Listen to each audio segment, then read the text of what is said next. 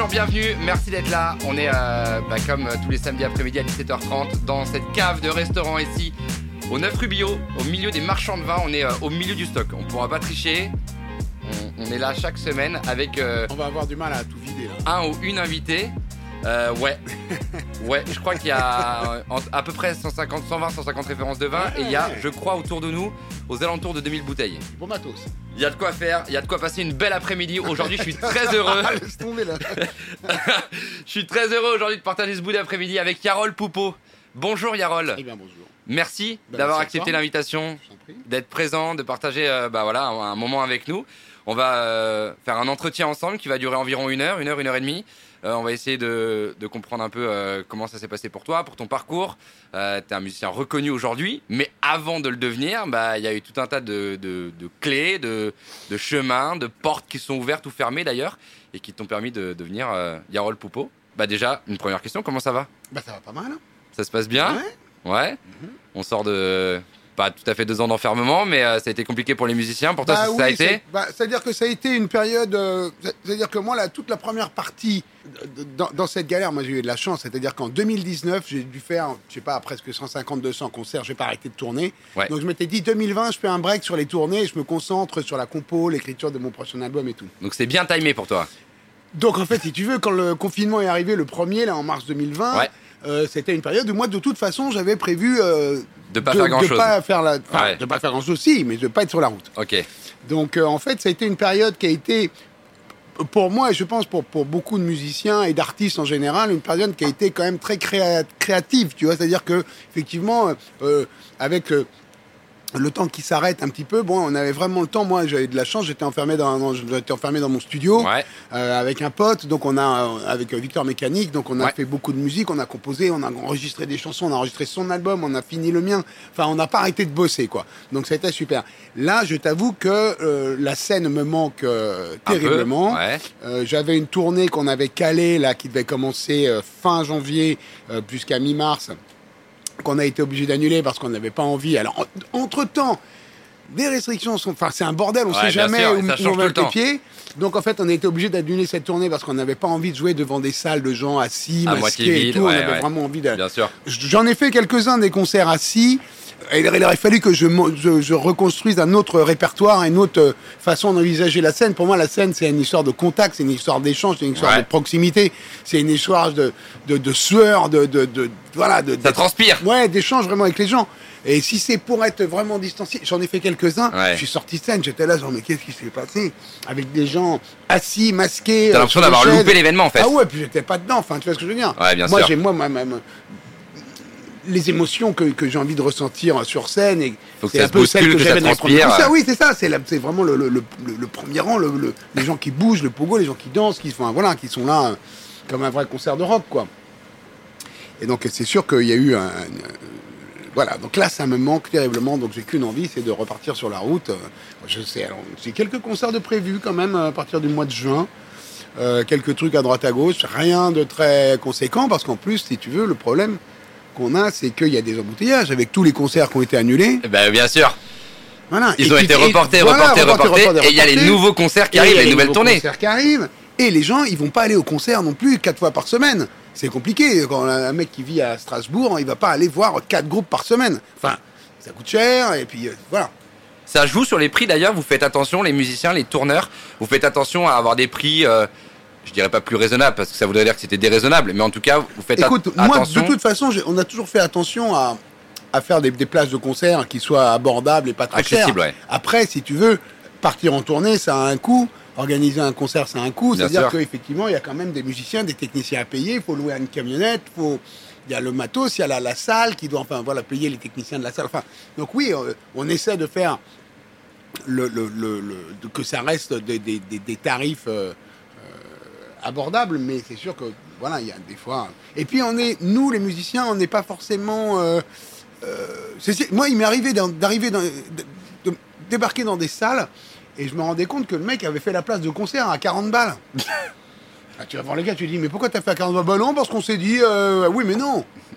on n'est pas forcément au courant de combien, euh, même si Ah, on. c'est vrai? Ben oui, même si on dit à l'organisateur qu'on veut euh, que ça reste des, Ouais. des- des places pas chères, il y en a des fois les mecs euh, ils se disent euh, Oh bah tiens, non, moi je vais faire 40 balles. J'avais une première question. Tu es une figure emblématique du rock en France.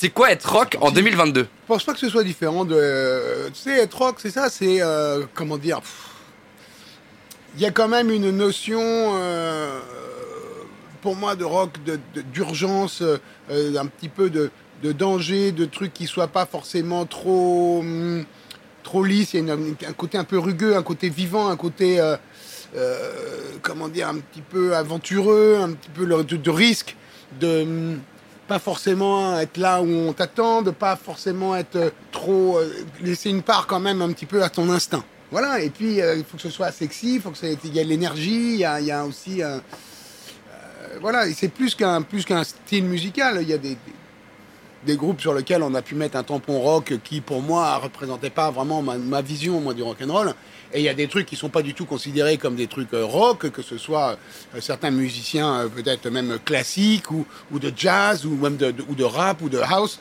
d'électro qui sont des mecs que moi je considère beaucoup plus rock and roll que d'autres mecs qui se veulent un peu rock and roll. Enfin bon voilà, pour moi c'est une notion un peu plus qui dépasse de loin la musique et qui est plus quelque chose que tu as en toi et une envie de, de revendiquer un, un côté un peu de, de- de liberté et, de- et on y va sans trop, y sans trop réfléchir. David Guetta, il est rock'n'roll? David Guetta, il peut être rock'n'roll, ouais, ouais. J'avais fait des trucs avec lui en 2004, un truc comme ça. Il y avait un morceau, il avait fait un morceau qui s'appelait Money, je crois que Ouais. c'était ça, Money. Il y avait un riff de guitare, donc il m'avait appelé. Parce qu'en fait, David Guetta, moi je le connaissais de l'époque où il était DJ de rap, Ouais. au début du rap à Paris. Ok. À l'époque du Boy ou du Palace? L'époque du Boy du Palace, même avant, à l'époque de euh, tout ce qui était euh, chez, euh, chez Roger Boitefunk au Globo. Je sais pas Ah, si le tu Globo. connais cette- voilà, Ah ce ouais. truc. Euh, l'époque, effectivement, il y avait les premiers trucs de rap un petit peu au Bataclan aussi. Enfin, toute, toute cette mouvance. Euh, euh, Sydney, quoi. À chipper, à choper, quoi. Ouais. C'est quand même dément d'avoir eu en France cette émission vraiment de précurseur de, de, de, la culture hip-hop. Et c'était quand même génial que euh, ce mec ait, eu cette idée de faire une émission pour faire découvrir cette culture qui était, qui était toute neuve, qui débarquait, tu vois, qui était effectivement vraiment la naissance du rap euh, aux États-Unis, mais relayée très vite en France. Et, euh, et David Guetta faisait partie un petit peu de cette, de cette mouvance-là et de cette, de cette team. Moi, je le connaissais de cette époque-là. Et donc, quand il a fait son truc, euh, Monique, il voulait un riff de guitare un petit peu hard rock, un peu Ouais. ACDC euh, Il t'avait appelé. style, il m'avait appelé. Et donc, du coup, on avait bossé ensemble. Donc, c'était cool. C'était dans son studio à Rivoli, c'est ça ou euh, Rue de Rivoli, exactement. Ouais, c'est ça. C'était allé Ouais. rue de Rivoli avec son- le gars qui bossait, je sais plus son nom. T'es un multi-instrumentiste, euh, tu sais euh, jouer de plein d'instruments, en tout cas tu débrouilles sur plein d'instruments, mais si ton instrument de prédilection, comme on le sait, c'est la guitare, c'est un instrument que tu as appris à jouer euh, dès l'âge de, de 12 ans. Oui. Pourquoi il y a eu ce déclic pour, euh, pour cet instrument-là en particulier? Quand j'ai grandi, quand j'étais enfant, il y avait déjà pas mal de musique à la maison. Notre mère Ouais. travaillait dans le cinéma et elle avait quand même une culture musicale euh, qui est pas loin de la mienne aujourd'hui. C'est-à-dire qu'elle écoutait euh, les Beatles, les Stones, Bob Dylan, euh, Lou Reed. Enfin voilà. Donc si tu veux, on a baigné déjà un petit peu dans un environnement musical assez rock, on va dire. Ok. Et le 16 août 77, Elvis Presley meurt. Je suis, euh, j'ai 8-9 ans, je suis devant la télé, je vois ce mec et je fais waouh, dément, ça, ça, ça, je kiffe. Je me dis voilà, je veux faire pareil. Et le mec joue de la guitare, Elvis Presley. Bien sûr. Il joue pas de contrebasse, il joue pas du violon, de la trompette. Il joue de la guitare. L'instrument rock and roll par excellence pour moi, C'est la en tant qu'enfant, c'était la guitare. On va pas se mentir, ça, ça l'est toujours un peu, tu vois. Voilà. Bah, bien sûr. Quand on pense rock and roll, on pense guitare. Ouais, bien Donc sûr. moi j'ai eu un flash là-dessus et j'ai tout de suite eu envie de, de jouer de la guitare, le son de la guitare électrique. Je suis- J'ai attaqué quasiment tout de suite par la guitare électrique, par euh, les, les- les riffs de Chuck Berry, par les trucs de, de, de rock and roll du début, par le blues électrique, par euh, voilà. Donc euh, ça m'a vraiment euh, ça, ça- ça a tilté dans ma tête quand j'ai vu. Euh, Donc corné C'était tes- beau, la guitare électrique, c'était un bel instrument, c'était classe, c'était sexy, les formes. Oui, d'ailleurs, je t'ai vu dans les interviews où tu racontes, euh, il y a des interviews où tu parles de guitare, etc. Et, et- et c'est un truc que tu dis dès le début. Tu Moi, quand je regarde une guitare, il faut d'abord qu'elle soit belle. Avant de sonner correctement, il faut déjà qu'elle soit Ah belle. bah, c'est important. non, mais c'est important. en fait, Je veux dire, euh, il m'arrive des fois d'être euh, des luthiers, par exemple. Parce que donc, du coup, maintenant, il y a beaucoup de gens qui fabriquent des guitares. Tant mieux, Ouais. c'est génial. Donc, il y a des fois des concerts, je vais jouer un- dans, dans, dans- dans des villes, et il y a un mec qui, du coin qui fabrique des guitares. Il vient me voir, il m'amène les guitares, et, et alors, il- souvent le mec, il a bossé comme un dingue pour que le son soit comme ci, comme ça. Il a mis tel micro, tel truc. Alors là, pour le son, pour le son, pour le son, c'est super. Mais si sa guitare, elle est moche, je vais pas la jouer sur scène. le mec, il vient, il me la prête, il me dit si tu veux la jouer sur scène, tu peux. Et si elle sonne super, mais qu'elle qu'elle me plaît pas, qu'elle est pas belle, je vais pas la jouer. Alors que, inversement, si un mec fait une guitare Stylé de a pas ouf. forcément un son mortel, mais qui a une super, une super gueule, un super style, tu peux toujours te démerder, tu, tu traficotes un peu, tu rajoutes une pédale d'effet, une distorsion, un wah wah wah ou un truc, et tu peux toujours te démerder pour en sortir un son correct. Un des faits marquants de Yarol Poupeau, c'est en 87, la Fédération euh, française de, de funk, c'est euh, Quelle année tu dis Moi j'ai noté 87. Ouais, à peu près, ouais, je dois les En rencontrer à 87. cette période-là. Je dois À rencontrer ce moment-là, on en est où? Écoute, moi, je viens de passer mon bac. Moi, j'ai su, j'ai de la chance, j'ai su, euh, effectivement, dès euh, mes 10-11 ans, euh, que je voulais faire de la musique, que je voulais jouer, être guitariste, je voulais, faire, je voulais que ce soit ça mon métier. Donc, euh, je bossais comme un dingue étant gamin. Les mercredis après-midi, quand les potes, ils allaient un petit peu euh, traîner ou au cinoche ou d'un machin, je- moi, je me disais, bon, attends, non, moi, je vais rester à la maison, je vais bosser la gratte. Voilà, donc euh, du coup, euh, je passais beaucoup, beaucoup de temps. Je rentrais euh, de l'école, je jouais de la guitare, je jouais de la guitare, je jouais de la guitare à peu près à cette époque-là, je pense, je sais pas, entre euh, euh, deux et trois heures par jour, euh, quasiment tous les jours. Donc euh, j'étais vraiment à fond. Ça me passionnait, j'avais envie d'apprendre, j'écoutais des disques, j'essayais de comprendre les trucs, essayais de récupérer des infos à droite à gauche. J'allais, dès que je croisais un copain de ma mère, exemple, qui était guitariste, je disais, hey, montre-moi comment on fait euh, l'intro de machin. Tu refaisais ce que t'entendais? Voilà, je refaisais ce que j'entendais, je prenais des cours, je regardais. euh, Voilà, donc euh, j'étais à fond là-dedans. Mais si tu veux, pour être tranquille quand même, euh, je me suis dit, bon voilà, ce serait bien d'avoir mon bac. Ouais. Voilà, parce que, mais bon, ne serait-ce que pour être peinard, que j'avais pas, j'avais envie d'avoir fini, que régler ça, quoi. Voilà, c'est bon. L'école, ça me saoulait un peu, mais je me suis dit, bon, ce serait quand même cool bout. allé jusque-là pour rater mon bac. Ouais. Donc, euh, quand je, passe mon bac, avec mention, Félicitations. mention assez bien, hein, mais Bah, mais mention, l'ai- mention quand même. Je l'ai pas eu. Hein. Et donc, du coup, après mon bac, euh, ben, je, je commence à traîner dans un milieu un peu de, de musiciens à Paris et vient un ami commun, euh, je rencontre Marco Prince. Et Ouais. euh, lui, il était en train de... FFF existait déjà, mais dans une autre formule. Et donc, euh, en fait, euh, tu sais, c'était une période où c'était l'éclosion de ce qu'on appellera plus tard la fusion, Ouais. mais que c'était cette espèce de mélange de funk, de rock, de rap, de trucs. Il y avait eu Walk This Way avec Randy MC et, et Aerosmith qui Bien avait sûr. mis une claque à tout le monde. Énorme. Il y avait les Red Hot Chili Peppers qui commençaient à faire vraiment parler d'eux. Il y avait un groupe hollandais qu'on adorait qui s'appelle Urban Dance Squad. En France, il y avait aussi la Manon Negra qui faisait un espèce de mélange de plein de styles. Donc il y avait ce côté, justement, au début des années 90, fin des années 80, euh, une espèce de, de, de, mélange de styles et, et, des trucs qui étaient un petit peu cloisonnés jusque-là euh, étaient en train de voler en éclats et on pouvait effectivement mettre des trucs un peu des, des, rythmes africains avec euh, des guitares hard rock et des donc nous on s'est engouffré dans cette brèche et c'était vraiment le le, le, le, truc qui, nous plaisait quoi parce que effectivement donc moi évidemment le rock and roll, évidemment Elvis, Led Zepp, les Stones, ACDC, tout ce qu'on veut, mais euh, mais beaucoup de, de, de, de funk et de rhythm and blues aussi. Moi, j'avais pris une grande claque en voyant les, les Blues Brothers, tu vois par Ah, exemple. J'adore. Voilà. J'adore. Donc, euh, si tu veux, moi, très très fan aussi de, de, de bon, de, d'Otis Redding, d'Aretha Franklin, de Marvin Gaye, de James Brown, évidemment, de toute cette, cette culture. John Lee euh, Hooker dans les. euh, Johnny Hooker, les génial. Et puis moi, tu vois, les, mes, mes premiers amours de, de, de guitare, c'était le, le blues aussi. Donc, si tu veux, moi, elle me retrouvait à mélanger euh, toute cette, euh, cette culture euh, euh, noire américaine de, de, de funk, de soul, de rhythm and blues, avec ce côté euh, rock and roll un peu plus riff, Led Zepp, hard rock. Moi, c'était Du pain béni. ah bah c'était génial. Donc je rencontre Marco à cette période-là. Lui, c'est envie de faire là qu'il a envie d'aller aussi. Et donc on s'entend comme, comme cul et chemise direct. Et, et voilà quoi. Il y a en France un vivier de talent rock qui est assez grand. Euh, évidemment, quand on pense rock, on pense d'abord, je pense, à l'Angleterre, euh, Ah ouais, je te confirme. Ouais. aux États-Unis. mais ouais. c'est vrai que la France, elle, elle tire bien son épingle du jeu aussi. Est-ce que tu expliquer pourquoi? Il y, a une, il y a une scène rock en France que moi je trouve très intéressante et dont je suis assez fan, que ce soit des groupes euh, de, comme Last Train par exemple qui viennent, qui viennent d'Al- d'Alsace ou euh, comme Kokomo qui viennent de Nantes. Euh, il y, il y a- il y a quand même effectivement pas mal de groupes Puis Il y a le intéressants. Hellfest en France. Il y a le Hellfest, mais regarde, dans l'histoire du, du rock français qui a marché, hein, je parle de mecs qui vraiment fonctionné, t'as Téléphone, hein, t'as eu Trust à un moment, qui effectivement ont fait un hit avec euh, Antisocial. Oui. Tu perds ton sang-froid. T'as eu la Manon Negra, effectivement, dans les années 90. Mais Johnny, c'est une légende oui, dans mais le monde t'as Johnny, mais Johnny, c'est à, part. Et puis Johnny, Il est à- français. Oui, c'est c'est français, mais si tu veux, quand tu compares l'histoire du rock français, après, il y a plein de trucs qui ont été super, mais un peu plus underground, mais si tu veux, regarde avec les Anglais à côté. Tu vois ce que je veux dire? Il n'y a, auc- il y a aucun groupe français qui a rayonné internationalement Comme les Anglais. comme n'importe quel groupe anglais, Oui. ou même certains groupes allemands. Il n'y a pas un groupe français. Nous, on sait très bien faire la dance, la house, on sait très bien faire danser les gens. Ça, je ne sais pas pourquoi, pourquoi on n'est pas forcément de grands danseurs. mais si tu veux, on a cette spécificité depuis les années 70 avec des mecs comme, comme Céron ou des, ou des gens comme ça, où on a, on a toujours su faire du disco, on a toujours su faire bouger les gens, quoi.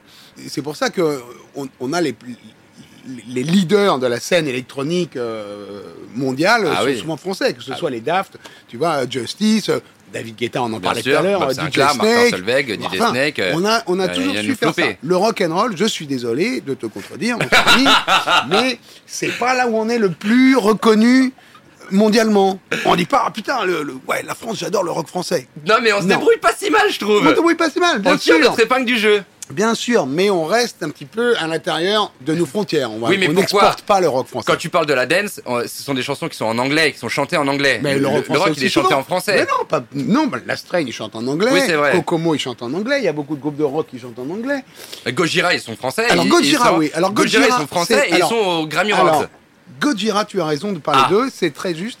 Gojira, effectivement, c'est vrai. Je fais bien de parler d'eux parce qu'effectivement, ça fait longtemps qu'on n'avait pas eu euh, un, un- un truc comme ça qui euh, cartonne internationalement. Et c'est moi, j'aime beaucoup en plus ce qu'ils font Gojira. Ah, c'est génial. Euh, ils sont engagés sur plein de, plein de, de- de dossiers. C'est un, non, non, c'est un groupe super. Donc effectivement, tu as raison, le Gojira. Donc c'est il y a de l'espoir. Comme les frères Gallagher, tu t'es amusé à, à monter un groupe avec ton frère.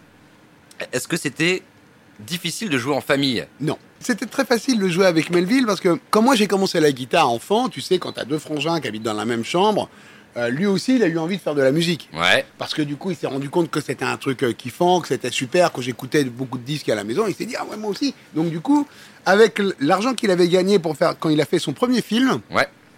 il s'est acheté une batterie. Ok. Donc il avait euh, peut-être euh, 8-9 ans, il avait une batterie, tu vois.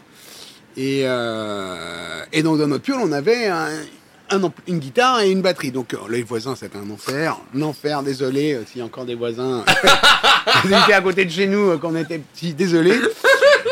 Mais euh, donc en fait, on a joué, on a commencé ensemble, on a toujours joué ensemble. On continue d'ailleurs à jouer ensemble euh, très souvent.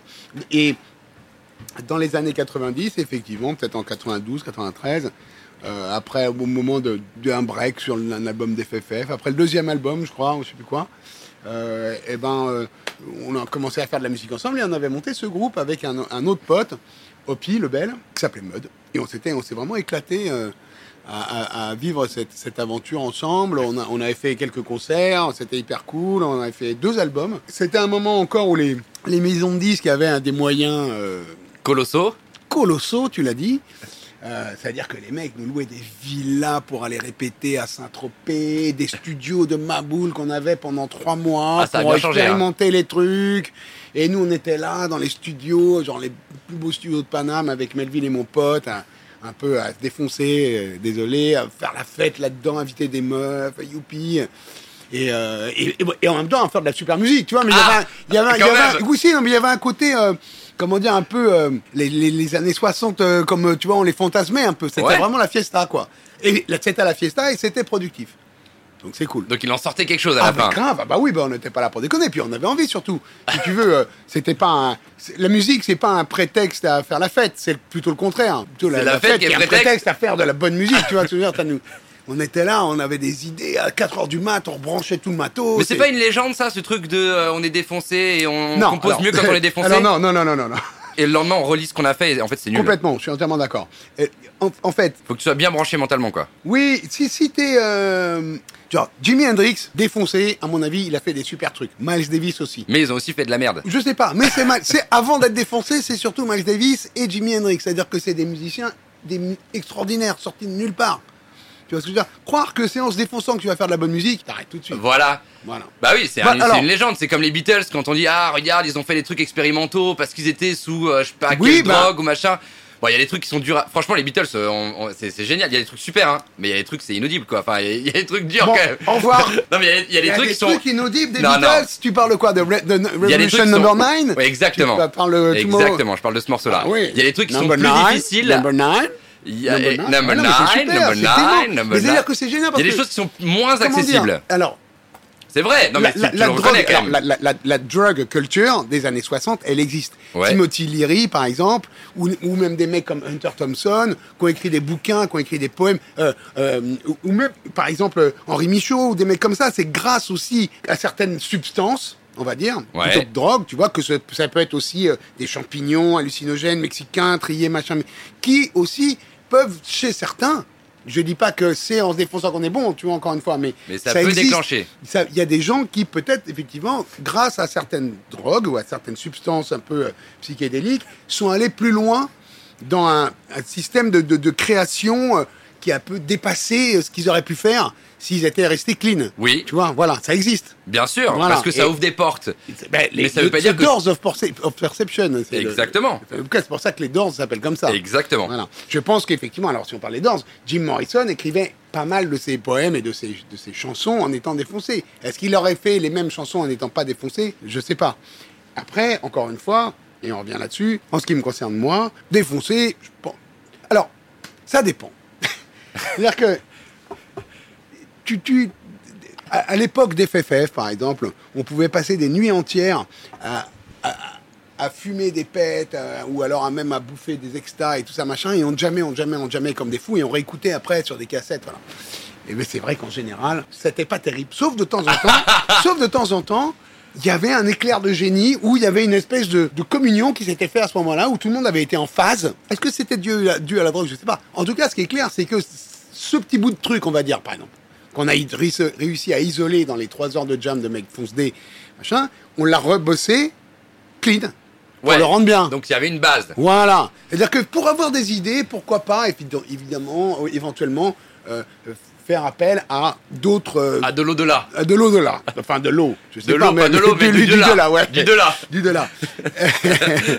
Donc pourquoi pas Mais je, je- je- après, par contre, en ce qui concerne le fait de, de, de, de bosser, de, par exemple, le, le- le- le- que ce soit l'alcool ou la défonce, moi je suis incapable de monter sur scène en ayant fumé un pétard, par exemple. C'est impossible. Ah bah voilà. Je suis là sur scène, je regarde qu'est-ce qui se passe et tout. Attends, je deviens parano et tout. Impossible. Mais impossible de monter sur scène défoncé, c'est l'enfer. J'en ai fait des concerts défoncés. C'était horrible. Horrible. C'est hyper intéressant ce que tu racontes parce que il y a, y a ce cliché autour du rock. On dirait que, en gros, euh, on dirait que toutes les musiques, tu peux les faire sagement dans ton studio, mais que le rock, il y a un côté passage. Le rock, il faut qu'il y ait un message. C'est ce que tu disais tout à l'heure. Il faut qu'il y ait forcément un message à transmettre. Il y a un côté rebelle Bah. où il faut être. euh, Oui, il y a, y, a, il y a, je suis et désolé, il y a un côté passage dans la création y a- où il faut casser les codes. Le, le rock'n'roll, c'est censé être dangereux quand même. C'est pas, enfin pour moi en tout cas, c'est censé. C'est pour ça que le rock'n'roll, qui est quand même à la base une musique d'adolescents rebelles, Oui. est devenu aujourd'hui quand même un truc un peu de daron tranquille. Ah, donc c'est devenu lisse. Ben, c'est... Non, mais je veux dire, les gens qui écoutent du rock aujourd'hui, si tu veux, sont plutôt des mecs qui ont 45 balais, euh, qui ont une, une- Tu vois ce que je veux dire Et qui rachètent les CD ou les, les albums, euh, les vinyles de Il y a Led des jeunes aussi. Il y a plein de jeunes générations euh, qui qui achètent. Tu connais beaucoup de jeunes qui écoutent du rock, toi? Mon, mon fils a 15 ans. Ok. Mon fils a 15 ans. Mais ton fils il baigne dedans. t'es- Non, et oui, il baigne dedans, et justement, il écoute pas de rock. Il écoute pas de rock, et aucun de ses potes n'écoute de rock. Ils écoutent quoi du rap? Aujourd'hui, il y a Ils beaucoup de écoutent rap. du rap, ils écoutent des, des trucs un peu, euh, je sais pas, un peu, plus, euh, euh, euh, des, des trucs super. Mais hein, le rap, c'est rock, hein. Et Le, le rap, ça peut être très rock. Il nous manque, je pense, le- la, la dernière, pour moi, icône. Bon, alors, il y a eu les Strokes, il y a eu les White Stripes et tout, mais la dernière icône vraiment rock'n'roll où on a envie de mettre un poster dans sa piole et où, où l'ado se reconnaît là-dedans, c'est Kurt Cobain, quand même. Ok, Nirvana. Voilà, tu vois, Nirvana, il y a un truc, effectivement, ça a été un- un- une tempête quand ça a débarqué, euh, Smells Like Teen Spirit, sur Nevermind. Ça a été un raz-de-marée, et effectivement, tous les mômes qui étaient un petit peu mal dans leur peau, machin, bidule, se sont reconnus dans Bien ce sûr. mec qui avait euh, 24 ans et qui faisait des chansons de folie et qui, faisait du rock'n'roll. à- Ah, c'est vrai qu'il avait avec les 24 guitares ans. à fond. Il est mort à 27, hein. Ouais, ouais. Et donc, euh, si tu veux, il y a eu effectivement avec Nirvana, c'est peut-être le dernier. Le rock'n'roll, c'est quand même un en, en dehors de, de- de- de tout ce qu'on disait de danger et de, et de, de prise de risque. Il y a aussi ce côté, t'as envie de mettre le poster dans ta piole, quoi. Tu vois le. tu, tu t'es fan de ce mec, tu vois, tu, que ce soit Hendrix, que ce soit effectivement, et Kurt Cobain, t'avais Ouais. envie de mettre. euh, Ah bah, bien sûr. voilà. Alors les Strokes, ils ont eu ça aussi un petit peu, Jack White aussi. Euh, les Strokes, ils, étaient, ils avaient la 2001, les Strokes débarquent, Is It, le premier album, c'est la claque à tout le monde. Ils sont beaux, ils sont classe, ils sont bien sapés, ils- le- le- les chansons sont super. Le truc. Mais il y a Arctic Monkeys aujourd'hui. euh. Et Arctic Monkeys, Ah, aujourd'hui, aujourd'hui, mais Arctic Monkeys, ça fait quand même, euh, le premier album, il date de 2002, 2003, je crois. Et, euh, et eux. euh, Ah, c'est moi, je suis un grand fan des Arctic ah ouais, Monkeys, bah, mais c'est pas un jeune groupe, tu vois ce que je veux dire. Lui, c'est un songwriter de folie, et c'est un mec. Et puis en plus, ça évolue, et il a su faire évoluer l'Arctic Monkeys. Le dernier album est un peu plus, un peu inspiré par une espèce de, de pop symphonique, un peu plus Walker Brothers, Scott Walker, je sais pas si tu vois ce que c'est, style, tu vois, un petit peu comme était euh, la Shadow Puppet. Ouais, bien sûr. Voilà. Et il y a, il y a un truc qui est très important euh, dans, dans la musique et notamment dans ton parcours, euh, ce sont les rencontres. Il y a eu beaucoup de rencontres. On parlera forcément de, de celle avec Johnny parce qu'elle a été euh, importante, mais il n'y a pas eu que lui. On a parlé de, de David Guetta tout à l'heure. Est-ce que tu penses que pour être un bon musicien, au-delà de la musique, il faut surtout être suffisamment ouvert aux autres? Je sais pas. Il y a des mecs euh, qui sont jamais sortis de leur piole et qui ont fait des, disques fantastiques et qui ont composé de la musique hallucinante et qui avaient effectivement pas forcément. de- C'est un truc assez intérieur quand même. La musique, comme n'importe quelle forme de création artistique, je pense que certains peintres. euh, on n'est pas loin de Montmartre, là, à Toulouse-Lautrec, était dehors tous les soirs, et il peignait ce qu'il vivait, ce qu'il voyait, et, et il la goulue, et machin, et le Moulin Rouge, c'était ça qu'il avait envie de peindre, parce qu'il faisait la fête, et que c'était ça tout truc. Mais d'autres mecs euh, enfermés dans leur atelier, voyaient personne, et, tout seul, si tu veux, imaginer euh, des, espèces de... de, de- de- je sais pas de quoi, de paysages qu'ils n'avaient jamais vus, mais c'était dans leur tête. La musique, c'est un peu pareil. Il y a des musiciens, effectivement, qui ont besoin euh, de, Comment dire euh, Solliciter ou un petit peu euh, motivés par euh, une vie sociale, de, de, de fêtes, de trucs, de machins, de beaucoup de trucs. Et puis il y en a d'autres qui, au contraire, restent chez eux. Quels que soient les trucs qui te nourrissent, la création en elle-même, quand tu es tout seul, euh, pour écrire un, un- un- bouquin, faire une peinture, une toile, une sculpture ou une chanson, tu es tout seul. Au final, Au final, tu finis par être. c'est compliqué d'écrire des paroles d'une chanson ou de composer une chanson avec 25 personnes autour. Ouais, bien sûr. Alors tu peux avoir des petites idées comme ça, mais si tu veux, comme pour faire une. Alors il y en a certains qui peut-être y arrivent, mais en général, quand même, tu te nourris de trucs. Alors ça peut être des. des comment dire, des espèces de. de, de flips intérieurs ou de. de, de de, de que tu te fais tout seul dans la tête, ou ça peut être au contraire la vie de l'extérieur, mais la création, c'est quand même euh, la base de la création, c'est quand même un, un, un- un boulot qu'on fait, qu'on fait assez seul. En 98, tu fais la première partie de Johnny Hallyday au Stade de France. Et puis c'est en 2012 que tu vas le retrouver pour devenir guitariste et directeur artistique sur, euh, sur la tournée. Comment ça s'est passé, cette rencontre avec Johnny? Écoute, la première rencontre avec Johnny, effectivement, c'est en septembre 98. euh, il fait ce fameux Stade de France, là, euh, mémorable, Bien sûr. avec le concert annulé, la mort dans l'âme euh, à cause de la pluie. À cause et de la pluie, ah ouais. Voilà. Alors, je sais plus comment on a eu le plan, mais il voulait en première partie des jeunes groupes de rock français. Donc, on se retrouve à faire la première partie. Et la première fois que je le rencontre, on est dans la loge avec FFF avant de monter sur scène. Avant de savoir même que le concert a été annulé. On est très gentiment, il vient dans la loge et il ouvre la porte. Bon, les gars, je suis content que vous soyez là. Bon concert, éclatez-vous bien. Hop, et il se barre. Donc, voilà. C'est impressionnant quand même, non? Ah bah oui, on était là, genre, waouh Parce que Johnny, on dirait que ça a toujours été une légende en fait. À n'importe quel âge de sa vie, ça a toujours été une légende. Oui, oui, c'est vrai que le mec... euh, Et puis, il a su se réinventer, il a su... euh, S'entourer. s'entourer. re- Enfin, tu vois, il y, a- il y a tellement de personnages de Johnny. C'est un peu comme Elvis, tu vois. T'as le, t'as le, le, le, le Johnny des années 60, le Johnny des années, de fin des années 60 avec la moustache machin. T'as le Johnny des années 70. T'as le Johnny 80, t'as le Johnny euh, période euh, Nathalie Baye, un peu euh, cheveux courts, euh, costard un peu plus chicos. C'est cool les mecs comme ça qui justement réussissent à s'imprégner du, du, du moment et de changer leur style. Euh, N'hésitez pas à se remettre en question. C'est dur d'ailleurs de se réinventer au, au fil d'une carrière, sans Ah bah, perdre son pense. public. Je pense que c'est dur. Et d'ailleurs, je pense que c'est le seul. C'est pour moi la- la- la- le secret de la longévité d'une carrière. C'est de savoir à quel moment il faut prendre un virage. Ouais, c'est savoir se remettre en question, se réinventer. Regarde Mick Jagger, regarde les Stones, tu vois. Ah, Bien sûr. Les Stones du début et les Stones des années 70, c'est pas la même musique, c'est pas le même délire. Ça reste la même chose, mais comme David Bowie, comme euh, tous les grands artistes qui effectivement euh, s'embarquent des... Ceux qui restent toujours le même truc. Alors il y en a, ici d'ici. On parle beaucoup d'eux là, tu vois. Alors Asdes, effectivement, c'est la même chose depuis le début. Mais ça marche. Avec moins de cheveux aujourd'hui.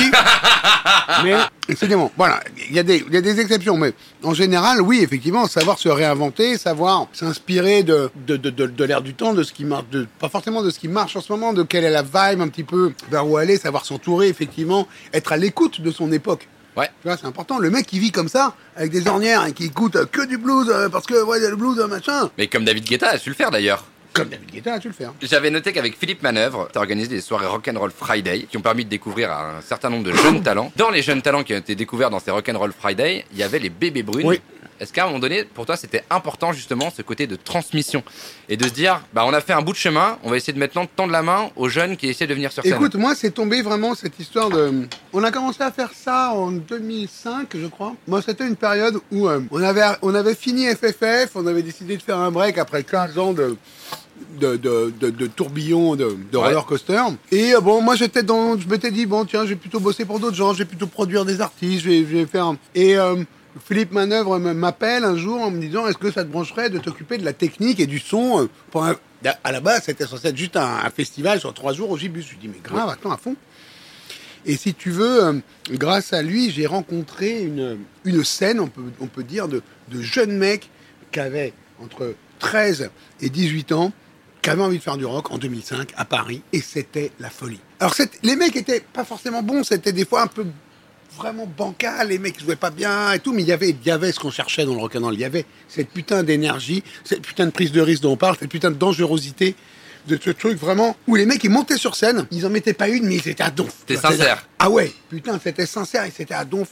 Et il y en a certains qui étaient vraiment euh, très très euh, prometteurs, tu vois. Moi je me rappelle, alors parmi les groupes qui étaient un petit peu fer de lance de ce mouvement, il y avait un groupe qui s'appelait Enast Ouais. avec un leader, euh, Gustave, que, que j'embrasse, euh, Gustave Rudman, euh, hyper charismatique, beau gosse, qui écrivait des super chansons. Il y avait un autre mec, les basses, il les faisait euh, à l'orgue et tout, c'était dément. Le batteur, il avait 13 ans. Enfin, il y avait un truc, waouh, putain, c'est ça le rock, quoi. Tu vois, il y a un côté, effectivement. Moi, j'étais sur le côté de la scène. Je, je, je- je voyais défiler les groupes euh, les uns après les autres, et puis je m'assurais que tout se passe bien. Si tu veux, s'il y en a un qui pétait une corde sur sa guitare, je lui filais une autre guitare, changeais sa corde. Si le micro, machin, bidule. C'est génial. Si la, la cymbale tombait. Et c'était dans le Gibus, temple du rock euh, un Ouais. peu punk et tout parisien. C'était vraiment tous les vendredis soirs, j'y allais, et je me demandais qu'est-ce qui allait se passer aujourd'hui. Et c'était euh, franchement, alors ça n'a pas duré longtemps, ça a dû durer euh, peut-être un an, un an et demi. Après, ça s'est un petit peu étiolé, mais la, première année, donc effectivement, le premier festival, on l'avait fait en mai 2005, on a commencé le Rock'n'Roll Friday en septembre de septembre 2005 à voilà et là ça a été la folie c'est à dire que j'étais vraiment témoin d'un truc j'étais là je regardais le public je regardais la scène je disais moi moi my god tu vois genre qu'est-ce qui se passe quoi? Ça, c'est inspirant pour un artiste? alors moi j'étais plus artiste là j'étais genre spectateur j'étais euh, euh, tu vois les mots les mots ils m'appelaient tous monsieur. Tu vois mais monsieur euh, j'ai cassé une corde monsieur euh, comment je fais je m'entends pas monsieur monsieur. Tu vois? Donc j'étais là complètement et, j'ai adoré ce truc d'être là. Alors, du coup, de- alors effectivement, je récupérais la cymbale qui était tombée, la corde qui était pétée, la meuf qui était tombée dans les vapes, l'autre mec qui faisait un bat parce qu'il avait trop picolé ou je sais pas quoi, l'autre qui s'embrouillait, il se bastonnait. Et c'était franchement fantastique, l'énergie. Le, ça a été la dernière vague du rock en France, enfin en tout cas à Paris. Et les mecs, il y avait quoi 600 gamins, 500, 600 gamins tous les vendredis là-dedans, avec des looks en plus génial parce que les mecs se réinventaient un style rock'n'roll. C'était pas du rock'n'roll de, de, de biker, euh, perfecto, machin truc muche, tu vois. C'était un espèce de rock'n'roll, de dandy un peu, tu vois. Ils avaient, c'était effectivement les les comment dire le, le- le- ils étaient tous un peu ils étaient tombés dedans grâce à, effectivement euh, on en parlait tout à l'heure aux Strokes aux Libertines Ouais. à Jack à White Stripes à Arctic Monkeys et Ah, tout bien ça sûr. tu vois donc euh, ils avaient un espèce de style de rock'n'roll un peu dandy, un peu chicos. Et puis ils récupéraient les freins qu'ils pouvaient trouver euh, à Guérissol ou dans le parc des, des rampes. Et donc ils débarquaient avec des, des- des lunettes euh, énormes, des coupes pas possibles, des petits costumes blancs, des, des trucs. Et chacun avait son style. Et c'était à celui qui avait mis le qui avait, qui avait pété un plus le câble du, du style. Tu vois Et tous ces mecs avaient quand même une culture hip-hop en eux, tu vois, un Ouais. peu rap, donc ils connaissaient les trucs. Et ça correspondait aussi avec euh, euh, la grande période de Napster et compagnie, où donc les mecs... euh, tu, tu, tu, Ça téléchargeait. euh, ah mais grave, c'est-à-dire que tu, discutais avec un môme, euh, il y avait le concert, je dis ah putain c'est marrant ton truc, ça m'a fait penser un peu euh, je sais pas quoi, aux Small Faces. Ah ouais, d'accord, je connais pas les Small Faces. Et il revenait la semaine d'après, il avait tout écouté, la discographie entière des Small Faces. Ouais, alors les Small Faces, écoutez, alors ça c'est bien, cette chanson elle est bien, celle-là j'aime pas, mais alors tel album il est super. Et d'ailleurs, dans l'autre sens aussi, euh, ces, ces mômes-là, via justement cette espèce de système de, de, de, de, gratuité de la musique. Parce que moi, si on me parlait des Small Faces quand j'étais môme, Il fallait te taper d'aller acheter tous les eh albums. ben, eh ben, il il fallait que ça coûtait du blé, il fallait fallait qu'ils qu'il y ait Eh, les scuds, tu vois ce que je veux dire Tu trouvais pas un... Voilà, donc j'aurais peut-être pu acheter une- un album des Ah. Small Faces. Là, les mômes, ils avaient tout d'un coup.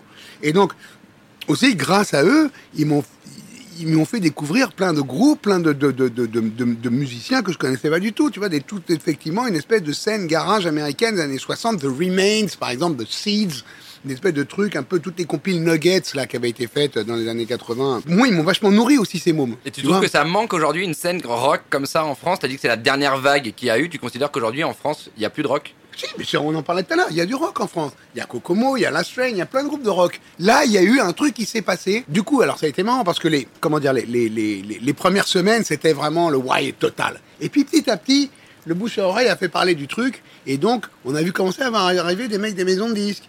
Tu vois, des mecs un petit peu de la presse et tout ça, machin. Et donc, il y avait les mecs, ils étaient au bar, les gars des maisons de disques, ils étaient là, mais carrément, les mecs, moi j'étais ah, je les connais, les gars des maisons de disques, tu vois. Ils étaient là, moi, moi je vais prendre ceux-là, moi je te laisse, ce- tu vas prendre ceux-là. Non, moi je vais prendre ceux-là. Non, moi je vais prendre Ils ceux-là. faisaient leur shopping. Oui, oui, ils faisaient leur shopping hein, parce qu'ils sentaient qu'il y avait une, comment dire, une, une énergie, un mouvement qui était. Alors, si tu veux, le, le, le, le truc, c'est que euh, donc ça, ça a duré effectivement six mois, un an où c'était vraiment frais, pur et tout. Ouais. Après, il y a eu aussi ce truc parce que effectivement, la- une, une partie des gamins avaient quand même des parents derrière machin qui étaient renseignés du truc. Donc du coup, après, très vite, ça a été. euh, moi, par exemple, ce que je voulais faire, c'était les faire venir au studio, les enregistrer vite fait et sortir des 45 tours à l'arrache, Ouais. brut, roots, tu vois. Et puis alors très vite, euh, dès que j'ai fait venir un premier groupe, j'ai un message de la maman. Oui, mais alors dites-moi, euh, euh, c'est très bien que vous fassiez ça, fassiez ça, mais euh, qui va être propriétaire des masters? Et pour les éditions, on fait comment? Alors voilà, tout d'un coup, tu vois que ça s'est enflammé, les mecs ont commencé à. Bah, Dès voilà. qu'il y a de l'argent en jeu. Ah, euh. Et donc, il y, a- il y a eu effectivement, alors on en parlait, Kokomo, Last Train et tout, qui sont des groupes que j'adore, super, j'en oub- j'en oublie, hein, tu vois, Dirty Deep, et, et sont des groupes super. Mais là, il y avait vraiment une espèce de, de, de- comment dire, de, de, de mouvement de, de gamins de, de 14 ans, quoi. 15, 14, 16 ans. Ce qui n'est pas le cas avec les, les, les groupes dont on parle. Ce sont des mecs qui sont des, des, des, des- mecs qui ont 25 ans, bientôt Ouais. 30 piges et tout. Là, c'était ga- des gamins. Donc, la presse a appelé ça les baby rockers. Ouais. Mais à quel âge tu fais du rock'n'roll si c'est pas à 16 ans, tu vois ce que je veux dire? Si c'est pas à 15 ans. Mais toi, t'as commencé à 12 ans. Ben oui, donc c'est des rockers tout court. Pourquoi baby rocker? Tu vois ce que je veux dire? Les appeler ça baby rocker. T'es les stigmatisé un peu. Oui, euh, euh, donc tu les voyais les mecs arriver, oh regarde il est trop mignon, il a 14 ans, il joue de la guitare. Oui. Mais c'est à 14 ans que tu joues de la guitare et que tu montes sur scène. Tu vois ce que je veux dire? C'est génial, je trouve ce discours. T'as montez sur scène, prenez une guitare et Bah jouez, ouais. faites du bruit, branchez l'ampli trop fort, faites-le saturer, quoi. C'est ça qu'il Bah dit, oui. Yarol. Yarol, il dit, faut y aller. Voilà. Il y a un truc que t'as noté tout à l'heure, c'est, tu disais euh, l'époque de Napster, et, et c'est ce côté où la musique était ultra accessible. Aujourd'hui, c'est le cas. Oui, bien sûr. Mais il y a, t'allumes Spotify et t'as une discographie infinie. Infini. Qu'est-ce que tu penses du fait que, un, il y a une discographie infinie sur Internet, mais que deux, tout le monde puisse faire de la musique aussi Alors, alors, c'est compliqué. C'est génial. Moi, moi c'est génial parce qu'effectivement, euh, tu vas me parler de tel groupe que t'adores ou de tel rappeur qui a sorti un truc. Je vais, je, vais, je vais me mettre tout de suite de côté et puis j'ai écouté le lendemain et je me ferai mon avis et c'est dément. Et j'ai une liste de trucs à écouter. Voilà. Donc pour moi, c'est dément. Après, le problème, c'est que c'est un petit peu... Tout le monde a accès à toute cette musique. Ouais. Et donc, du coup, en fait, c'est des fois un peu un entonnoir à l'envers. C'est-à-dire qu'ils vont tous finir par écouter le même truc. Tu vois Ça redirige vers le même. euh, Ben ouais, parce qu'en fait, le fait d'avoir tant de... En fait, avant, t'allais chez un disquaire, t'achetais un disque, Bah, tu te fais attirer par la pochette. voilà, par la pochette, le truc, et puis le disquaire te disait, ou alors c'est un copain dans ta classe qui t'en avait parlé, ou un truc. Donc là, en fait, t'as accès à tout. Je vois, encore une fois, je parle de l'expérience de, de, de, de mon fils, tu vois, qui a 15 piges, qui... Donc ils vont, ils vont vite tous écouter la même chose. Tous écouter le même euh, truc, euh, qui vient, ou le même, le même peura, ou le même machin. Comme sur les plateformes, le soir, on sait pas quoi regarder. quoi. on, euh, on re- je retrouve pas une, une- une grande curiosité. Alors que quand ça a débarqué ces trucs-là, je me disais putain génial, c'est-à-dire que tout le monde va pouvoir écouter tout euh, la musique du Nigeria des années 70 et des trucs et des. En fait non, ils écoutent quand même beaucoup, un peu tous la même chose et c'est un peu casse-gueule quoi. Et puis si tu veux avec Spotify le fait d'avoir les, les écoutes que t'as euh, par artiste, par truc, Ouais. par machin c'est aussi un peu difficile, un peu hardcore, quoi. Voilà, euh, un gamin, il va écouter 25 fois la même chanson euh, dans la semaine. Moi, si la chanson elle me plaît, tu vois, même un truc de Damso, je vais l'écouter, je vais l'écouter deux fois, trois fois, j'ai kiffé la chanson, c'est cool, je vais la peut-être la réécouter une autre fois. Mais les mômes, tu sais, ils écoutent en boucle. Et donc, du coup, ça fait tourner les compteurs. Donc, ça fait que les mecs se retrouvent. Et en plus, Mais ça, on l'a sans, tous et en- fait. sans parler des mecs qui à acheter des- des, Des vues et des streams. Voilà. Ouais, Mais ça, c'est autre chose. Bon, euh, c'est autre chose, non, parce que ça participe, si tu veux, à cette espèce de côté un peu compétitif qu'il y a. Alors, excusez-nous, hein, les gars, hein, qu'il y a plus sur Spotify que sur, par exemple, Apple Music. Apple Music, tu vois pas combien tu as eu quand, quand tu regardes. Oui, au 10 heures, tu vois pas. Au Deezer, il n'y a pas un marqué, celui-là, il a euh, Ouais. tant d'écoute. Tu vois, et ça filtre aussi, c'est-à-dire qu'effectivement, euh, quand tu veux écouter euh, tel groupe que tu découvres, ben, tu vas forcément écouter la chanson qui a le plus d'écoute, qui est pas forcément celle qui va te plaire le plus Je suis d'accord. c'est pas du sport. Le sport, t'as un mec qui gagne, t'as un mec qui perd. Ok, tu joues au tennis, ou t'as une équipe au football et un gagnant, un perdant. Ok. Dans la dans la création, il y a des bouses, tu vois, qui valent des millions de dollars, même d'artistes, tu vois ce que je veux dire. Que moi je considère comme des bouses, mais si ça vaut des millions de dollars, c'est qu'il y a plein de gens qui les kiffent et qui trouvent ça dément et qui trouvent ça sublime. Oui, mais ça, c'est pas un argument. C'est pas parce qu'il y a plein de gens qui aiment un truc que ce truc Oui, est mais, bien. mais ça veut dire quoi c'est bien Qui trouve que c'est bien? Alors qui décide que c'est bien? Bah, Il y a toi, un- Ah oui, non, oui, donc t'as ton propre juste- libre arbitre. Ah en oui, fait. oui, bien sûr. Donc, oui, effectivement. Mon, mon propre libre arbitre va me faire dire que moi, j'aime pas ce truc-là, que ça me plaît pas. Et Mais tout. je vais pas dire que c'est forcément de la merde, parce que, que moi, je dis si c'est de la merde, alors que Alors qu'il y en a qui l'adorent. un autre mec, il va écouter ce que je fais, moi, il va dire, mais c'est de la merde ton truc. tu vois ce que je veux dire C'est Ouais, mais voilà. Donc oui, alors après, effectivement, on peut dire qu'il y a certains standards, effectivement, de machin qui peuvent faire que. il y a quand même des choses qui, re- qui regroupent les gens. Voilà. Il y a quand même des trucs qui font en sorte que. Il y a, il y a effectivement peut-être encore un certain, comment dire, euh, critères de, de- de qualité euh, reconnus par une majorité sur euh, les Beatles, c'est bien, pardon, à part certains morceaux qui sont inaudibles. Mais C'est pas inaudible. C'est moins. Non, mais je l'ai dit non, un peu violent. Je l'ai dit un peu violent. Mais en vérité, tu seras d'accord avec moi, il y a des choses qui sont moins accessibles. oui, oui, non, oui, oui. Il y a des trucs qui sont moins accessibles. Moi, j'adore les Beatles, je suis fan. Je suis allé voir Paul McCartney quatre fois en concert, donc Ah, euh, euh, j'adore. Mais en revanche, le Revolution 9, c'est un morceau sur l'album White et c'est un morceau expérimental qu'ont fait euh, ces artistes-là en triturant des, des, Des boucles, des sons, Bon, des et sons. ça donne un projet que vous pourrez aller écouter tout à l'heure sur Spotify d'ailleurs, Voilà. parce que vous avez la liberté du coup d'aller l'écouter en boucle. Le rock and roll pur et dur des pionniers, c'est de 54 à 58. C'est-à-dire que c'est là où tout a été dit, tout a été fait de Gene Vincent, Eddie Cochran, et Chuck Berry, et Little Richard, Elvis, de 54 à 58 et encore de 54, c'est vraiment les prémices du truc. De 55, c'est trois ans. La, la- la- comment dire la, la, la- la- la profusion de morceaux qui a été faite et de, de, À ce moment-là. de- de- hallucinante.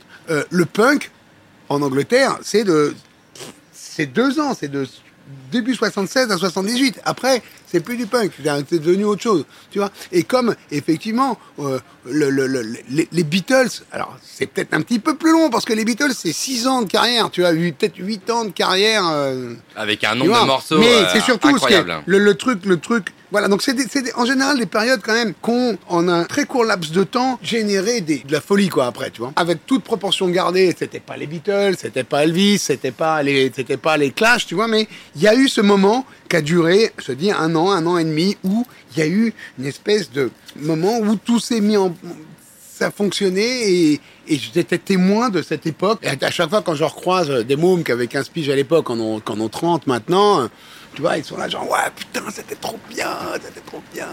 Mais il y a un autre euh, moment de ta vie où tu as pu avoir ce côté-là, c'est quand tu as été euh, jury dans la Nouvelle Star, c'était en- Ouais. en, 2014. Mm. Euh, quand tu es parti dans cette aventure, qu'est-ce que tu as été chercher et qu'est-ce que tu as trouvé? À la base, je suis allé chercher de la thune. Ok, c'est honnête. À la base, on m'a branché pour faire ce truc-là, j'ai dit, ok. C'est c'était bien payé? Pas tant que ça, mais j'avais besoin d'oseille. Mais c'est payé quoi l'émission ou un, for- Non, non, c'est un espèce de forfait, un truc. Bon, j'avais besoin d'oseille. Donc j'y suis allé comme ça, franchement, je vous le dis, parce que moi je regardais un truc, je me dis qu'est-ce que je vais foutre là-dedans, la nouvelle star et tout. Mais j'avais besoin de thunes pour le label, pour le truc. Bon. Et si tu veux, en me pliant au jeu, en faisant le truc, que du coup j'avais dit oui, ok, donc j'y suis allé à fond, je me suis éclaté. C'était très très cool. Et j'ai fait mon, mon métier de, de, de, de- de dénicheur de talent, de, de tu vois, j'étais dans une salle avec des artistes qui défilaient et qui me chantaient des chansons. Et je devais dire si je trouvais ça cool, ou si je trouvais ça naze, ou si, écoute, franchement, c'est pas mal, tu peux te bosser ton truc, ça, tu vois. Donc, en fait, au final, c'était super parce que je me suis retrouvé à faire vraiment mon métier, tu vois.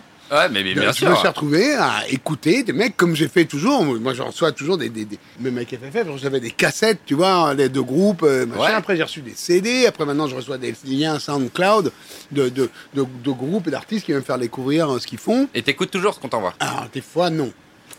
Non, bah, des fois, il y en a beaucoup, puis des fois, alors, euh, t'as pas le enfin, tu vois, t'as pas, le- t'as Ouais. pas le temps. Tu vois, écoutez, mais j'essaye, j'essaye, j'essaye le plus possible.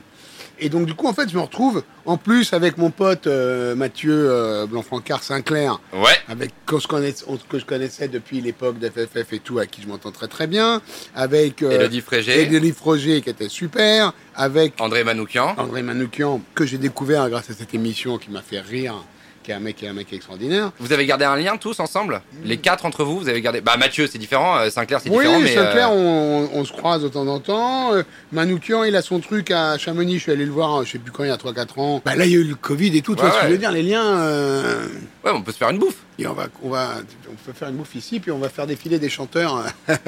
Non, mais. euh, Allez, parfois, tu veux revivre la nouvelle star de. Non, non, pas du tout, mais ça peut créer des amitiés, tu vois. Ça peut Ah créer, oui, oui. ça peut Non, créer des oui. liens. Ah non, mais complètement. Et au final, si tu veux, je me suis pris au jeu et je me suis éclaté. J'ai découvert plein de, plein de, de, de- de musiciens super, de gens qui écrivaient des chansons. Et c'était, on a beaucoup rigolé. On a pas mal fait la fête. On allait passer trois jours à Marseille, trois jours à Lyon, trois jours à Strasbourg, trois jours à un truc muche. Et c'était très cool.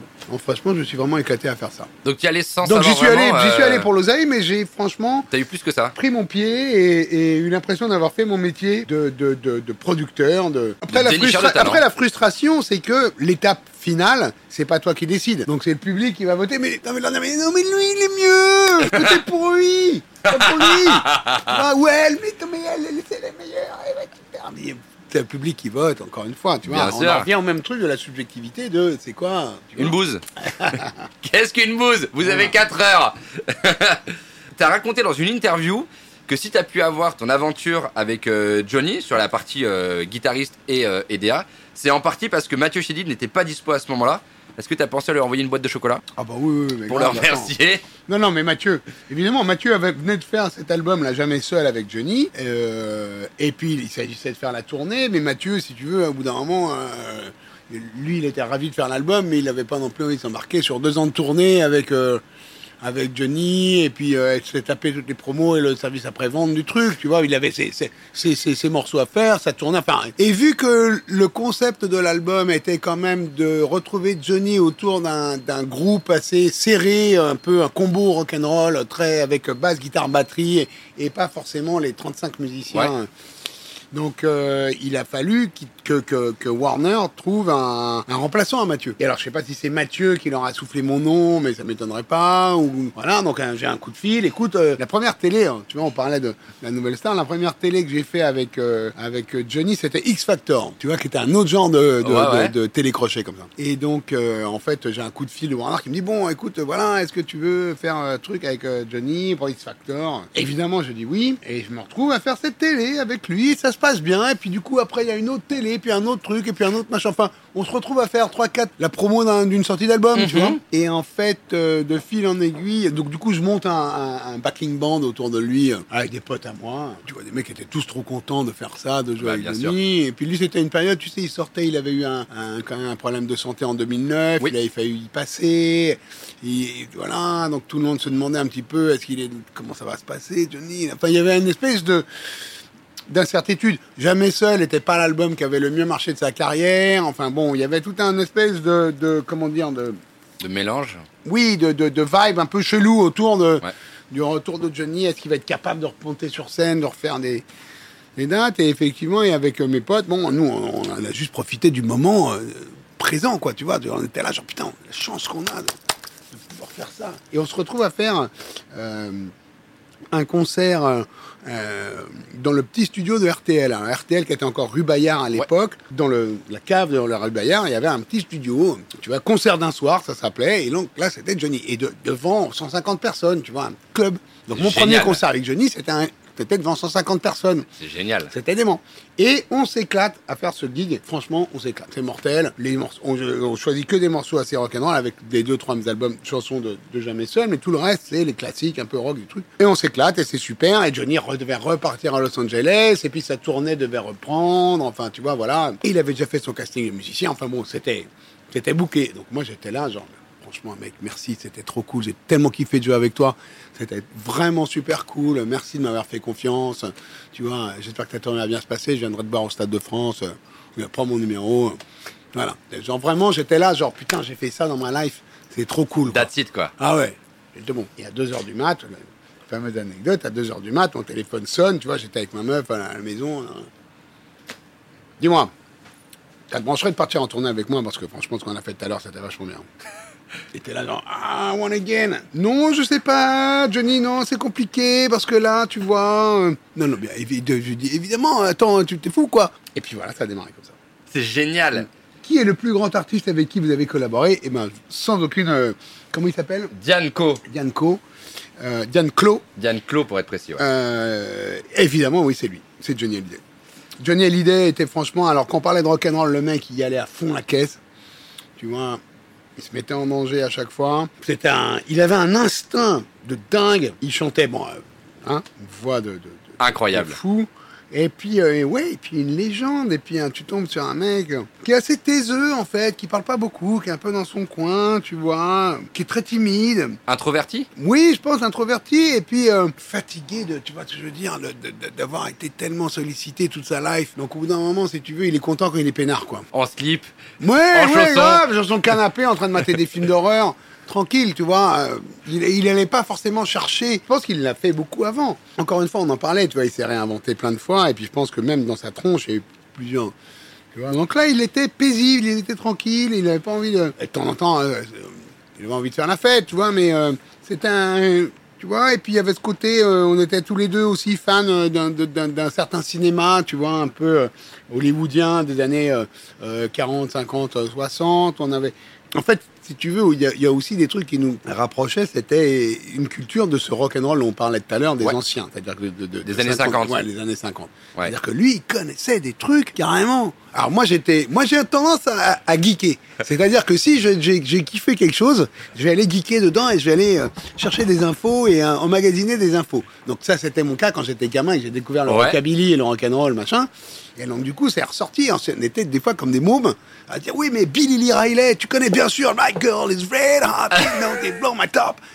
Machin, ou des trucs un peu pointus de rockabilly. Oui, mais non, parce que Billy Lee Riley, attends, et Johnny Burnett, Johnny Burnett, attends, mais telle chanson, attends, attends, mais... Voilà. Donc, si tu veux, on était un petit peu dans cette espèce de...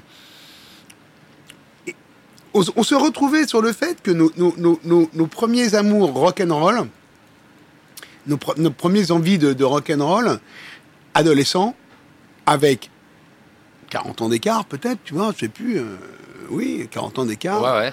quarantaine d'années d'écart, étaient autour de, du même petit bidule, tu vois. C'est-à-dire que lui, à 12 ans, 12-13 ans, il avait kiffé les mêmes trucs que moi à 12-13 ans. Vois, Donc, du coup, on se retrouvait des fois comme deux gamins à parler de Ah ouais, mais attends, un truc mais Avec les mêmes références. avec les mêmes rêves. Et, et je pense qu'un des trucs qui lui a fait plaisir euh, dans, dans le- dans le fait qu'on travaille ensemble, c'était justement cette espèce de complicité. et De... Parce qu'il savait quand il parlait, et tu sais, on devrait faire tel morceau de, de, de Cochrane. Ouais. On savait que je savais exactement quel morceau de Cochrane il parlait, tu vois.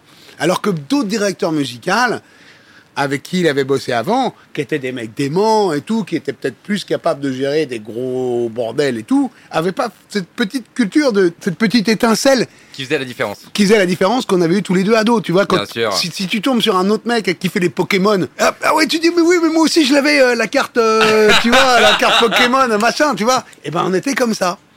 Tu vois, avec, c'était pas des cartes Pokémon, c'était des petits artistes de rockabilly ou des petits mecs comme ça, pas connus, qu'on avait en commun. Il y a Vlad et CPL qui dit Niagara, tellement de bons souvenirs. Oui, parce Bah oui. que euh, Yarol a été euh, le Oui, guitariste. oui, moi j'ai été guitariste de Niagara, Ouais. effectivement. euh, C'était des belles sur la- années. Ouais, ça n'a pas duré longtemps. hein. J'ai fait ça pendant peut-être à peine six mois. Euh, C'était la tournée de l'album qui s'appelait Religion, sur lequel il y avait J'ai vu la guerre. Voilà. Mais c'était formateur. Ah oui, oui, c'était dément. Moi, c'était ma première tournée. C'est-à-dire qu'à l'époque, on bossait avec FFF pour être en train d'é- d'é- d'écrire notre, notre répertoire et, et nos chansons. Et en fait, si tu veux, euh, il voulait partir en tournée. Il se trouve que le guitariste, alors on en parlait tout à l'heure, que le guitariste qui jouait sur l'album était le guitariste d'un groupe qui s'appelle Urban Dance Squad Ouais. on en a parlé, ou de fusion. Et euh, Daniel Chenvez avait envie d'un guitariste un petit peu qui ait effectivement ces deux cultures, un petit peu rock, mais en même temps un peu funk, un peu et qui connaissent un peu le hip-hop. Je suis allé faire l'audition. comme un lambda, avec d'autres gratteux qui attendaient dans le truc, et j'ai été pris pour faire le, le- Donc je me suis retrouvé à faire euh, la, la- la tournée, enfin, ça a été compliqué d'ailleurs, parce qu'à ce moment-là, donc je me suis retrouvé à faire la tournée de Niagara, mais c'était au moment où ça décollait pour FFF aussi, Ouais. et à un moment, il y a eu un clash, où soit je continuais la tournée de Niagara, soit je partais à New York enregistrer l'album d'FFF avec Bill Laswell, tu vois, qui est producteur dément et tout. J'ai pas hésité très longtemps, j'ai dit, bon les gars, je suis désolé, mais On m'attend de l'autre côté. voilà, je vais vous planter. Et là, donc il a fallu. Alors ils ont été cool, hein. Euh, il a fallu que je trouve un gars qui, me remplace, que j'ai formé, à qui j'ai montré tous les plans de ce que je faisais sur scène. Ok, mais donc du coup, c'était quand même un bon souvenir. Ah, c'était un très très bon souvenir. Et puis après, j'ai vécu une très belle histoire d'amour avec Muriel pendant trois ans. euh, Et voilà, c'était très, c'était très cool. T'as combien de guitares? Quelles sont Oh, tes plus belles guitares? Moi, j'en ai un paquet. C'est obsessionnel en fait. C'est une collection. Ouais, ouais, c'est un enfer. Depuis que je suis môme, j'achète des guitares. Enfin, depuis que je suis T'en as combien? J'en ai, une, je sais pas, une- peut-être une cinquantaine. Ok, il faut de la place déjà pour Ouais, mettre c'est un 50 enfer. Non, guitares. C'est une galère, c'est une galère. Moi, j'ai mon studio, j'ai un- J'ai j'ai beaucoup de, de- de très belles guitares. J'ai- pas vraiment de guitare. Je suis pas collectionneur dans le sens où j'ai pas des guitares qui coûtent euh, Il a perdu une bague. Boum. des, des guitares qui coûtent 50 000 dollars. Tu vois Non, moi les guitares c'est mes outils. Je m'en sers. Je les maltraite. Je travaille avec. Je les prends sur scène. Je les joue. Et puis elles, elles- elles- elles dorment dans une camionnette euh, sur le parking d'un hôtel Ibis. Tu vois ce que je veux dire Mes plus belles guitares sont, euh, alors certaines sont très belles parce qu'elles sont belles, et puis certaines ont une valeur sentimentale aussi. Par exemple, la guitare sur laquelle j'ai appris à jouer, tu vois, je l'ai, elle est rangée sous mon pieu, euh, c'est une Rickenbacker, euh, tu vois, 12 cordes, et celle-là, je la vendrai jamais. J'avais une, guitare, une Gretsch, marron, un peu genre country gentleman et tout. Je m'en servais pas beaucoup. À un moment, j'ai dit, tiens, je vais la vendre. Je suis descendu au magasin en bas de chez moi, à Pigalle. Elle m'a dit, bah tiens, t'as qu'à Tu vas là, et oh, pas de problème, je la mets en vitrine et tout. Et je passe dans la rue tous les jours, tu vois. Bon, il l'a vendu, non, il l'a pas vendu, il l'a pas vendu. Et puis je passe, et puis ça va, puis je me dis, putain, elle est belle cette guitare quand même. et à un moment, elle était tellement cool cette guitare que j'ai failli même rentrer dans le magasin pour Pour racheter ta propre Ouais, guitare. ouais, là j'ai fait, rends-moi ma guitare. Je vais pas la vendre en fait. Parce qu'elle est trop cool. Tu vois, elle était belle, elle était classe, la Gretsch, marron. Franchement, je serais rentré, elle aurait pas été à moi. tu l'aurais Et acheté je l'aurais acheté. C'est génial. Ouais. Donc du coup, euh, laisse tomber, j'ai arrêté d'essayer. de- Alors là, il va falloir peut-être que je vende des guitares, tu vois, à un moment, parce que tu parles de place. Et puis, c'est vrai qu'au bout d'un moment, c'est une, guitare, elle est faite pour être jouée, elle est faite pour être euh, kiffée par quelqu'un. Euh, si effectivement, c'est vrai qu'au bout d'un moment, j'ai des guitares que j'ai pas utilisées depuis 2-3 ans. Je me dis bon, bah autant effectivement, peut-être que, que que je les revende. C'est des guitares qui m'ont pas coûté beaucoup d'oseille, mais autant qu'elles servent à quelqu'un qui a un môme ou quelqu'un qui, Qui a envie de se lancer. Qui, a- qui- ouais, et, ou, ou qui soit déjà guitariste, mais qui va plus la kiffer que moi, alors qu'elle dort. Tu vois, effectivement, c'est vrai que j'ai beaucoup de guitares. Est-ce qu'on peut te demander un. Toutes. Est-ce qu'on peut te demander un privilège? On a euh, Clément, le chef du resto, il, il gratte un petit peu, tranquillou, tu vois, mais tranquillou. Bon. Et il a une petite guitare qui est au-dessus, qui, euh, qui est exposée dans le restaurant. Est-ce Mm. que toi, qu'on peut te la faire descendre, la guitare, et qu'on peut essayer de faire un, un petit blind test avec le chat On essaie de gratter deux, trois morceaux et, euh, et d'essayer de leur faire deviner des classiques. euh, Ok, d'accord, mais rapide, hein. On essaye, on essaye, vas-y, On vas-y. essaie de faire ça Oula. Elle est pas accordée. bah voilà, elle est pas mal. Ah, Là, elle est. Là, elle est. Elle sonne pas si mal cette guitare. Très bien.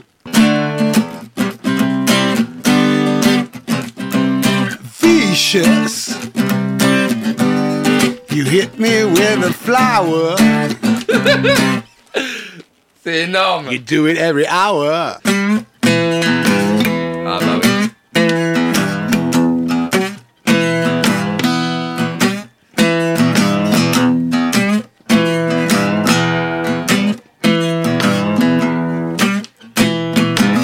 Elle vient de là, elle vient du blues. Toute la musique que j'aime. J'adore ce morceau. Je crois que c'est un de mes morceaux préférés de Johnny. Ah, moi aussi, oui. Ouais, j'adore. Et d'ailleurs, c'était son préféré à lui. J'adore ce morceau. Ben voilà, ça nous fait un point commun. Ça nous fait un point commun avec Johnny. Je pourrais plus lui dire aujourd'hui, mais ça nous fait un point commun. Est-ce qu'un rocker a des regrets? No regrets. Non, non, non, non, non. Bien sûr, bien sûr, j'ai plein de regrets. On en a tous. Enfin, comment dire? C'est ça qui nous, qui nous construit aussi.